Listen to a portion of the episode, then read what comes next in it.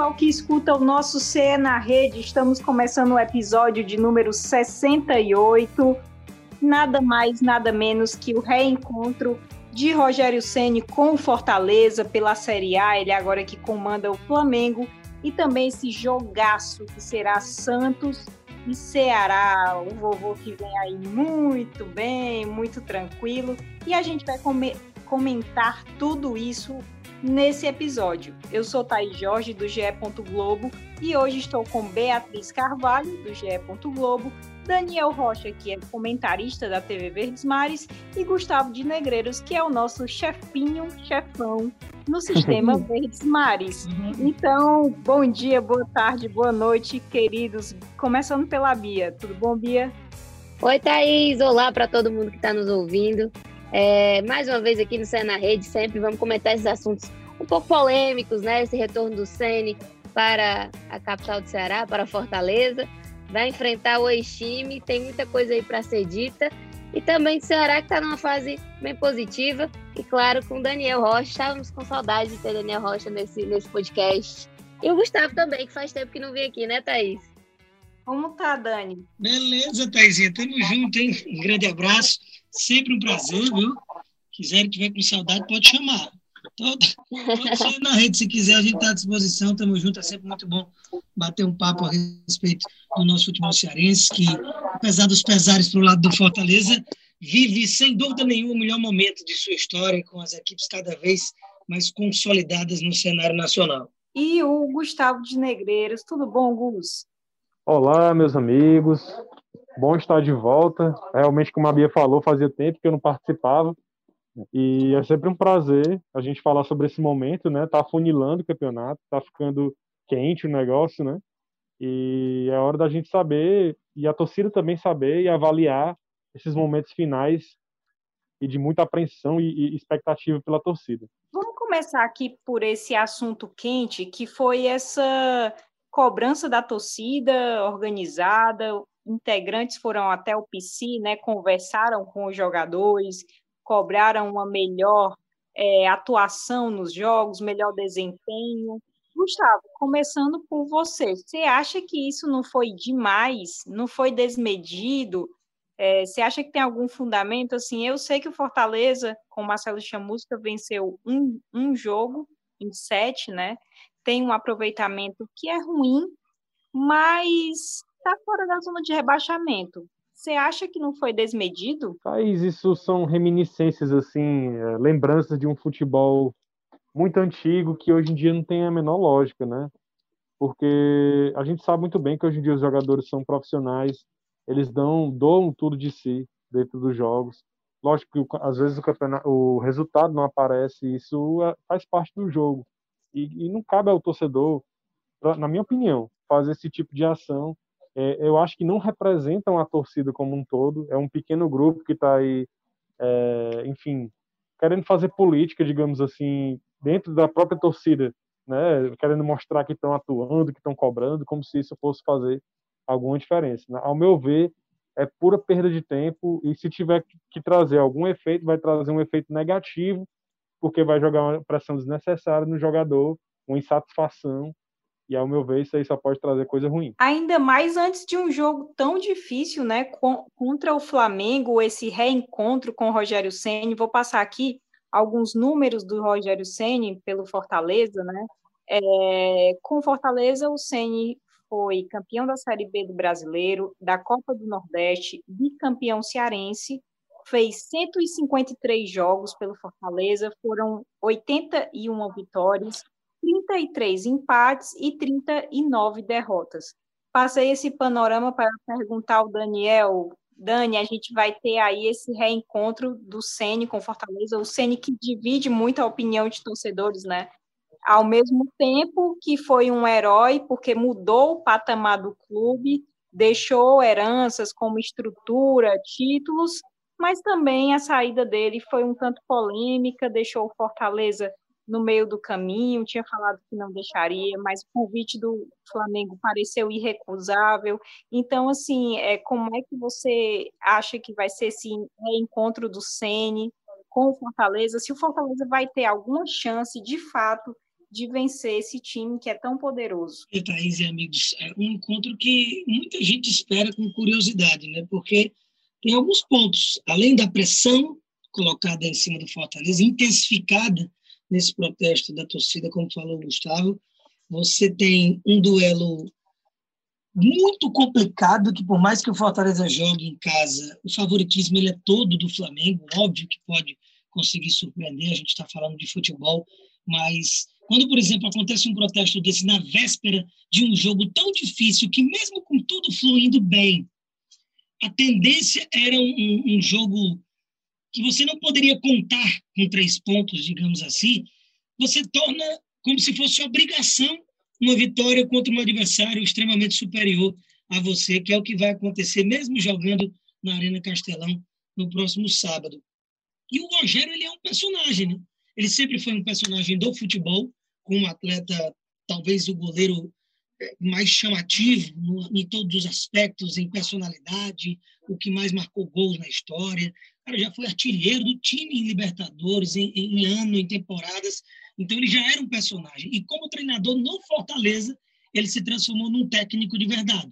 Foi no Fortaleza em que ele foi projetado para o Brasil como um bom, um grande técnico de futebol que foi. E o sentimento do torcedor, ele é uma situação à parte do que o que o Rogério fez e está feito e acabou-se a conversa, independentemente de qualquer sentimento de alguém. Ele já é, em números, em estatísticas, em mudanças dentro do clube, de uma forma geral, o maior técnico da história do clube. Então, isso não se apaga. O torcedor tem um certo rancor pela forma com que ele saiu, mas o Flamengo, para mim, realmente era irrecusável. Ele fez o que tinha que fazer e a gente tem que respeitar a decisão do profissional. Isso joga até contra o Fortaleza, porque ele conhece na palma da mão o time do Chamusca, então isso facilita para o Flamengo nesse duelo. É, eu acho, Thaís, só complementando um pouco, que é, além de, claro, o Flamengo chega como favorito por ser o time que é, e que é até bem desconfortável para o Fortaleza ter esse confronto, né? Porque tem a cobrança da torcida, tem a cobrança do Chamusca, que no último jogo, quando perdeu o clássico, houve muito aqueles comentários: será que o Chamusca vai cair dessa vez? e, enfim, permaneceu, a diretoria bancou, e que fica aquela coisa, é meio assim, está bancada até agora, mas tem que vencer o próximo, só que o próximo é o Flamengo. E é meio injusto, né, na verdade, porque a gente já sabe que o Fortaleza não é favorito contra o Flamengo, o Daniel bem, bem comentou, bem pontuou. Então, é, é bem desconfortável a situação do Fortaleza no momento, não só em relação a reencontrar o Ceni, mas reencontrar o Ceni nessa situação um pouco triste, né? Que, assim, enfim, vem perdendo nos últimos jogos. O Fortaleza vai ter dois desfalques certos, né? A gente sabe que é, o Yuri César não vai atuar, questões contratuais, e ainda assim ele também, né, vai receber o terceiro cartão amarelo também. E o Juninho, que foi expulso na última partida também. Vamos relembrar o primeiro turno. A gente parece até que está vivendo um outro campeonato, né? Porque quando o Fortaleza foi enfrentar o Flamengo fora de casa, deu muito trabalho. Perdeu por 2 a 1 com aquele gol no fim do Gabigol, mas foi um duelo muito equilibrado, né, Beatriz? Então, para você, assim, o que é está acontecendo com Fortaleza? E, assim, quais jogadores merecem aquela chacoalhada, assim, por favor, volte, né, a atuar bem, porque parece até um outro campeonato. Sim, Thaís, sem dúvida. Assim, no, inclusive no ano passado, em 2019, os duelos entre Fortaleza e Flamengo também chamaram a atenção. É, lembro que o, na casa do Fortaleza, na Arena Castelão, o Rogério Senna surpreendeu com escalação é, diferente, né? Digamos assim, né? digamos, alguns reservas, alguns titulares, uma escalação mista e que o time começou vencendo. Lembro que foi até um boom, todo mundo entrando lá no TR para ver o que estava acontecendo. E era o Flamengo do Jorge Jesus, Flamengo que foi multicampeão aí.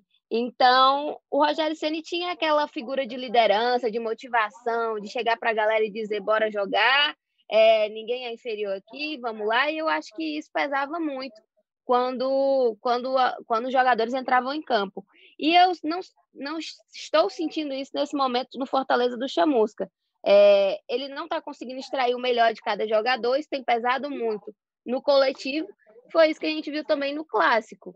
É, muitos jogadores, assim, abatidos em campo, é, um jogo desorganizado, enfim, até você pontuou na sua análise um jogo sem brilho, né? E eu acho que é isso que define o que foi aquele jogo contra o Ceará.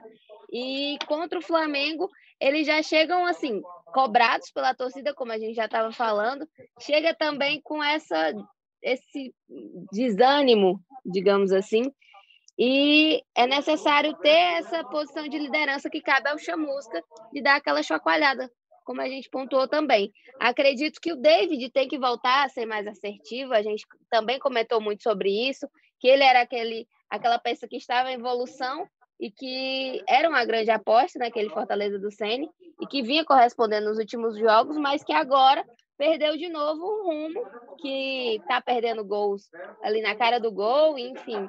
Eu acho que o time todo, como um todo, está precisando mesmo desse dessa palavra de apoio, digamos assim.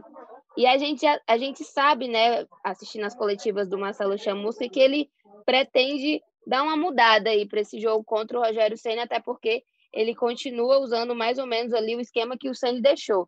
Então, eu acho que ele quer dar uma cara nova para o Fortaleza para esse confronto.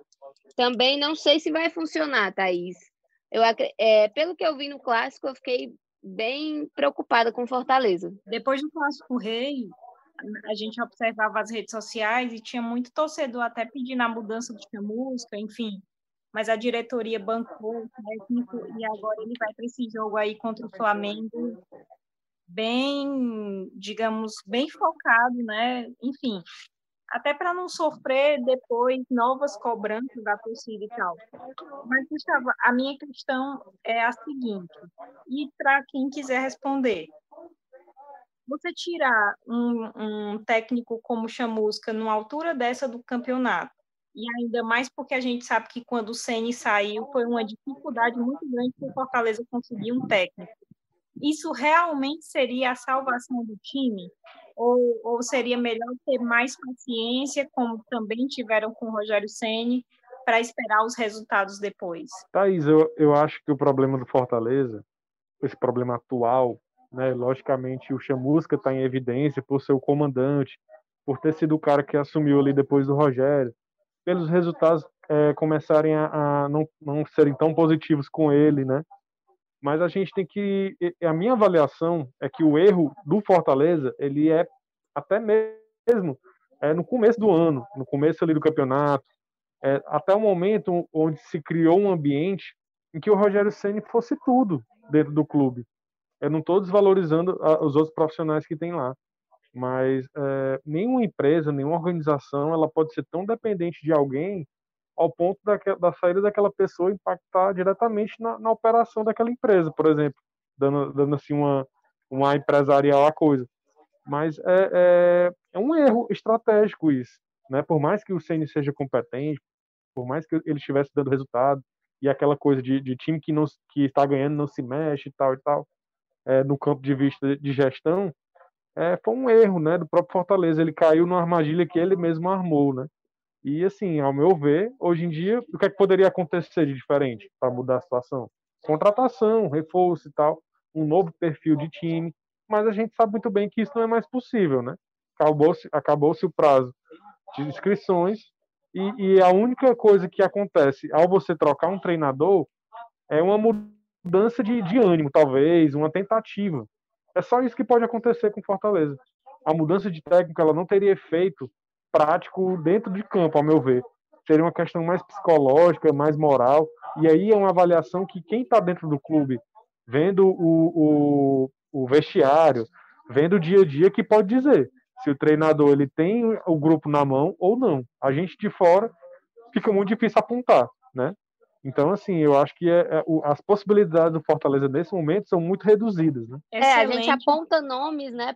O, é o que o Gustavo falou, a gente aponta assim, ah, ah, no clássico parecia desmotivado, mas é porque a gente vê em campo no jogo, né? Quem sabe é quem tá ali trabalhando todo dia, quem vê o cara todo dia, quem vê todo o treino. É por isso que o treinador pode até ser teimoso, mas sempre tem razão, né? E é, falando, complementando aquela, aquela história que eu estava falando dos jogadores que precisam da chacoalhada. Eu acho que também outras lideranças que o Fortaleza tem, teve, como Oswaldo, Wellington Paulista, precisam chegar juntos nesse momento também do, em que o time precisa acordar, né? A gente sabe que faltam poucas rodadas aí. Não é, não é via de regra você trocar treinador e se dar bem, inclusive a tendência é o contrário. Normalmente equipes que trocam demais de técnico é, seguem a tal da cartilha do rebaixamento, que a gente chama, como o próprio Bahia está fazendo, o Vasco já fez, Botafogo então nem se fala, Curitiba. A moçadinha que está lá embaixo na tabela do Campeonato Brasileiro não está ali por acaso, não. E o Fortaleza mudou por obrigação, né? não foi um técnico que estava desagradando e foi demitido. E o Chamusca não era nem a primeira, nem a segunda, nem a terceira e nem a quarta opção da diretoria. Depois de tomar não de todo mundo do primeiro escalão, acabou optando por um que vinha muito bem, não era só pela história, mas atualmente vinha fazendo um grande trabalho no Cuiabá, com quartas de final de Copa do Brasil, liderança de Série B em determinado momento, e a identificação que o Chamusca tem com o clube. Mas é bem verdade que é um técnico que ainda não conseguiu mostrar que é além daquele degrau do acesso, de ir bem em divisões inferiores do Campeonato Brasileiro. E, infelizmente, agora no Fortaleza, é, mais uma vez o Chamusca não consegue demonstrar esse salto na carreira. Tudo bem que é cedo, tudo bem que não tem tempo para trabalho, e concordo que qualquer técnico que assumisse, qualquer um, seja do mais alto escalão, ele teria uma cobrança que ia atrapalhar o trabalho dele, porque, enfim, acabou de sair, por conta própria, o maior técnico da história desse clube. Então, a responsabilidade do Chamusca é gigantesca, porém, ele aceitou sabendo disso. Então, é por isso que ele tem, sim, muita parcela, longe de ser todo, mas muita parcela em algumas decisões de não saber o que quer da vida, da tal da crise de identidade que eu falo muito, foi até pauta o nosso DR da semana, que ele tenta mesclar o que o Rogério fazia e dava certo, e devagarzinho, a passos de tartaruga, tentando fazer uma coisa ou outra que é mais a cara dele. E, infelizmente, isso aí é, é uma cartilha para o insucesso, e é difícil você se manter num alto escalão desse jeito. Demitir técnico não é o correto, mas, sinceramente, se os próximos jogos continuarem sem perspectiva de melhora, que é o que está acontecendo com o Chamusca, isso vai acabar tendo que ser até em medida de desespero, para ver se na base do oba-oba e chacoalhando todo mundo, alguém que chegue e consiga melhorar a situação. Thaís? Sim? Posso adicionar aqui um comentário? Claro. É, na verdade, é um, um bastidor, né? Já que está no podcast, às vezes é legal a gente trazer algumas coisas assim que ninguém nunca sabe, né? É, o Chamusca, é, eu tive uma conversa com ele há muito tempo, em 2018, quando o Ceará tinha sido campeão, é, em cima do, do, Fortaleza do Rogério Ceni, né? E, e, o Fortaleza ele não jogava ainda nesse modelo 4-2-4, mas ele tinha essa postura extremamente ofensiva, né? É, do, dos laterais que sobem, tal e tal, da posse de bola ofensiva, da não preocupação é, em jogar retraído, tal e tal. E, e, assim, naquela conversa, lógico que eu não vou entrar aqui em detalhes da forma como o Chamusco falou, mas ele não concordava muito com, essas, com essa visão de futebol, né? E lógico que tudo muda, né? Hoje em dia, o mesmo Chamusca que deu essa opinião em 2018, pode ser que não seja o mesmo de hoje. Mas mostra exatamente isso que o Daniel falou.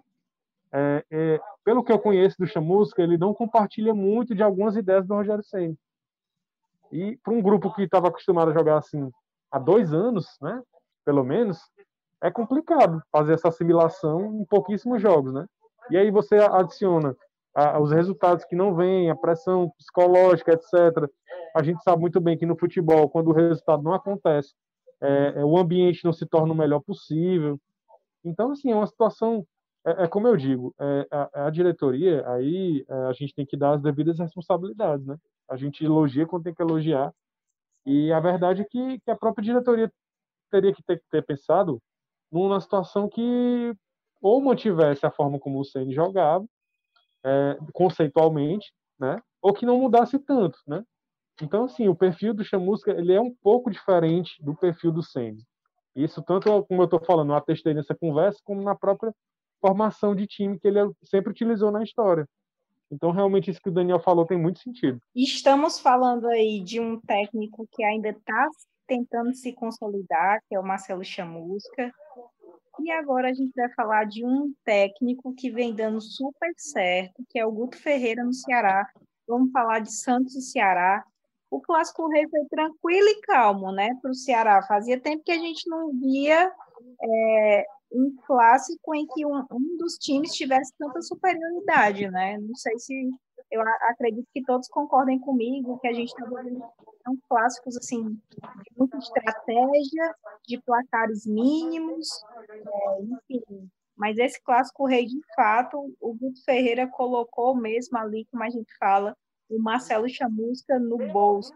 E aí, aí vem agora o Santos, são três jogos entre Ceará e Santos.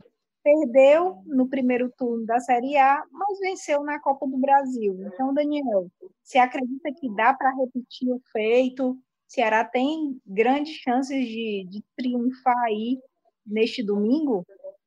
O Santos ele é um time mais confiante e que acredita mais em si do que era naquela circunstância, apesar da gente não estar tá falando de algo de tanto tempo atrás. Foi um dia desse a eliminação do Ceará com todos os méritos, sendo superior na ida e na volta, então passou um merecimento total pelo Santos no confronto da Copa do Brasil. Mas o Santos ele tem metade do elenco dele de garotos da base. Se eu não estou enganado, são 31 jogadores, 15 da base. E o time titular também é metade e às vezes mais disso de garotos da Vila. Então, realmente é um trabalho excelente do Cuca que eliminou o Grêmio também com mais propriedade ainda do que o Ceará eliminou o Santos, foi o Santos eliminando o Grêmio da Libertadores, o que ninguém diria, até no melhor momento da temporada do time do Renato Gaúcho. Então, é um time que está cada vez mais confiante. Porém, pode ser que essas energias estejam, estejam catalisadas para Libertadores, né? E que no brasileiro possa ser feito até de uma espécie de laboratório, de descansar uma rapaziada, por mais que não tenha jogo em cima de jogo na Libertadores agora, inclusive a semana agora de Copa do Brasil, em que o Santos não está mais.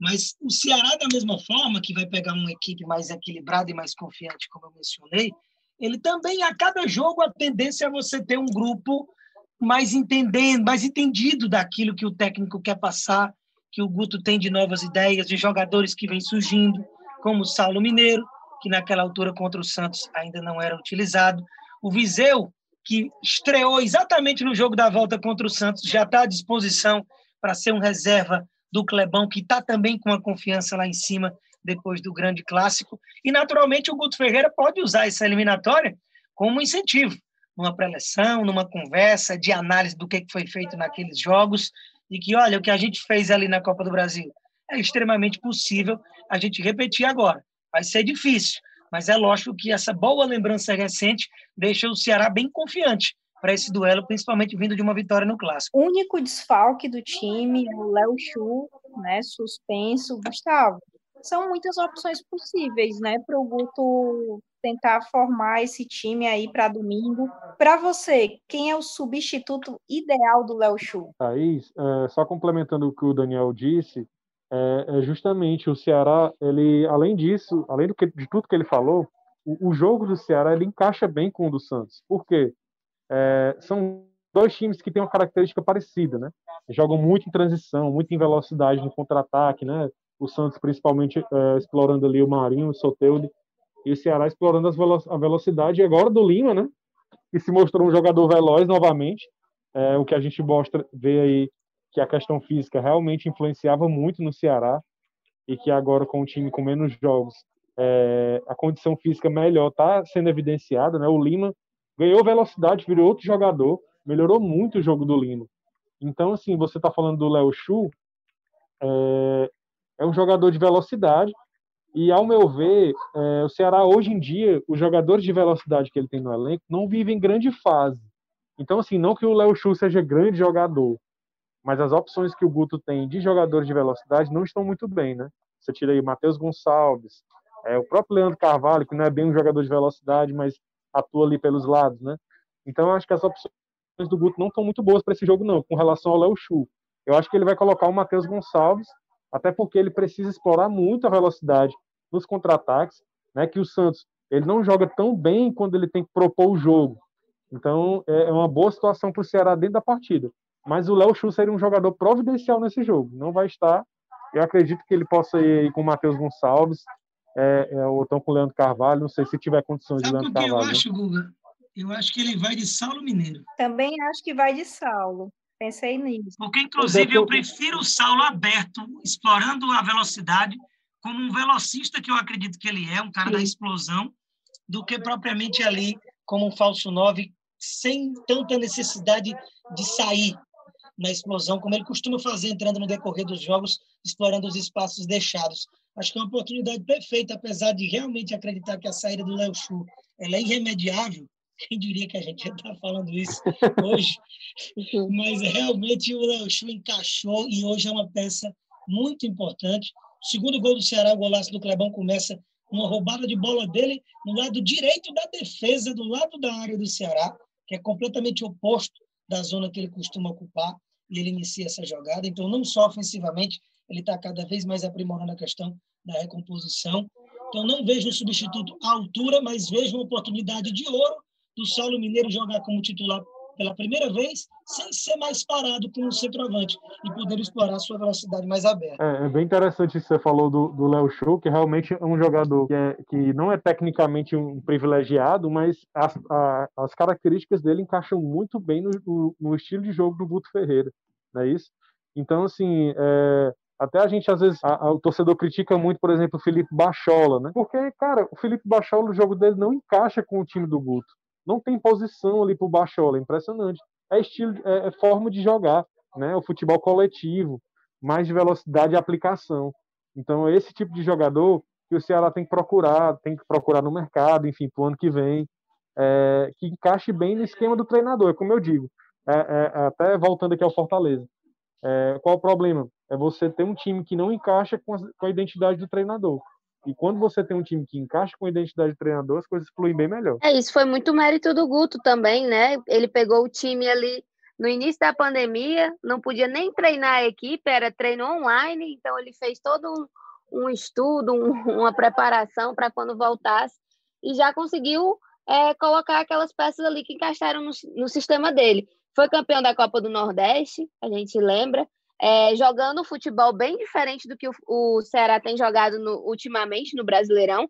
Era um time mais reativo, que jogava mais para uma bola, ainda procurando é, firmar essa identidade do Guto. E hoje em dia a gente vê um, um, um Ceará que tem um passe mais trabalhado. É, o Vina, claro, segue em crescente, é o cara que distribui, que marca gols também. E com o Guto, é, o Ceará descobriu algumas peças bem relevantes, né? Como o Fernando Sobral e o Léo Chu, que a gente está comentando aqui. Descobriu ou redescobriu, né? Porque redescobriu, também... né? É, porque, por exemplo, a gente pode dizer descobriu Léo Chu, e aí redescobriu, por exemplo, um Sobral, um Lima desse, né? Redescobriu ali treinando com, com aspirantes, né, Thaís? Digamos assim. Exatamente. É, a gente já está terminando aqui o nosso Cé na Rede. Bia, a última pergunta e a gente termina. Faltam 10 pontos né, para o Ceará conseguir aí os 45. Rapidinho, para você, o que é que precisa manter para chegar nesse, nessa pontuação? Tem que manter essa regularidade, essa organização, né, Thaís? Eu acho que é, o grande diferencial do Ceará nesse momento, nessa temporada da Série A foi que o Guto conseguiu sofrer quando tinha que sofrer, digamos assim, né? A gente gosta de usar essa expressão. Porque naqueles jogos que ele não tinha peças importantíssimas, como no início do campeonato, que ele não teve o Vina, em outros jogos também, que ele não teve o Vina, enfim, e outros jogadores, ele encontrou alternativas para não perder, né? Que é o grande, a grande questão da Série A, enfim, de todos os jogos. Mas, é, então, ele conseguiu essa, essa, teve essa inteligência de, de jogar sempre. É, às vezes que tinha que jogar com o time mais para trás, colocou o time mais para trás, quando dava para fazer uma coisa mais, com um pouco mais de pompa, fez e conseguiu colocar o Ceará numa ótima pontuação, né? Tá com 35 pontos nessa 26 rodada. Ano passado somava 27 pontos, não é isso, Daniel? 27 pontos nessa 26 rodada. Então, era basicamente um ponto por rodada, era muito pouco. Então, o Ceará está bem encaminhado, né? Digamos assim, dá até para sonhar com mais, querer mais, que é isso que os jogadores e o próprio Guto Ferreira re repetem tanto, né? Que é a busca pela vaga na Sul-Americana. É para isso que a gente está torcendo, né? Para que Ceará e Fortaleza permaneçam na Série A. Isso é muito importante para o nosso trabalho. Claro que a gente vai acompanhar tanto o jogo do Fortaleza no sábado contra o Flamengo, o jogo do Ceará contra o Santos no domingo e também o Floresta pela Série D do Brasileiro. é, no primeiro jogo contra o Juventude do Maranhão, um empate em 2 a 2 e agora precisa vencer aqui na Arena Castelão para avançar. O empate leva para os pênaltis. A gente está cheio de conteúdo especial no ge.globo.ce. Você pode ir lá para acessar. E eu queria me despedir aqui, agradecendo o Gustavo de Negreiros, que o é cheio de reunião, mas topou aí participar do nosso CE na rede. Muito obrigada, Gus. Eu que agradeço ter participado, sempre é muito legal é, a gente colocar aqui as nossas ideias, né? É, às vezes a gente fala sobre o mesmo tema, mas as ideias são um pouco diferentes. Eu acho que isso que é legal pro, pro ouvinte, né? Para quem tá aí, nosso amigo internauta. E torcer para os nossos times. Eu acho que o Fortaleza é, tem um jogo difícil, mas é aquela coisa. É, ele tem oportunidade, é 11 contra 11 e se vencer o Flamengo, tudo muda. Pode ter certeza. Tudo muda, é, o, o, a nuvem negra passa. Pode ter certeza. No caso do Ceará, eu acho que ele tem que manter o jogo dele, confiança em alta. E a pressão, na verdade, é para o Santos, que tem que tá em casa, etc, etc. E o Ceará está em alta, está em evidência, está otimista e numa, numa situação dessa também pode somar seus pontos. Muito obrigada, Gus. E Dani, valeu também você que é o cara aí do DR da semana no GE, toda terça-feira. O Dani está escolhendo aí algum tema para comentar, sempre muito interessante. Obrigada, Dani. Eu que agradeço, estamos juntos demais. Até o próximo convite. Sempre um prazer a gente papear aqui no CE na Rede, viu? Um abraço para todo mundo. E Bia, muito obrigada, querida. Obrigada, Thaís, e obrigada a você que ouviu a gente até aqui. Fica ligado lá no ge.globo.ce, nos especiais, e muito obrigada pela audiência. Esse podcast teve a edição de áudio do Bruno Palamin, coordenação de Rafael Barros e gerência de André Amaral. Um abraço, até mais.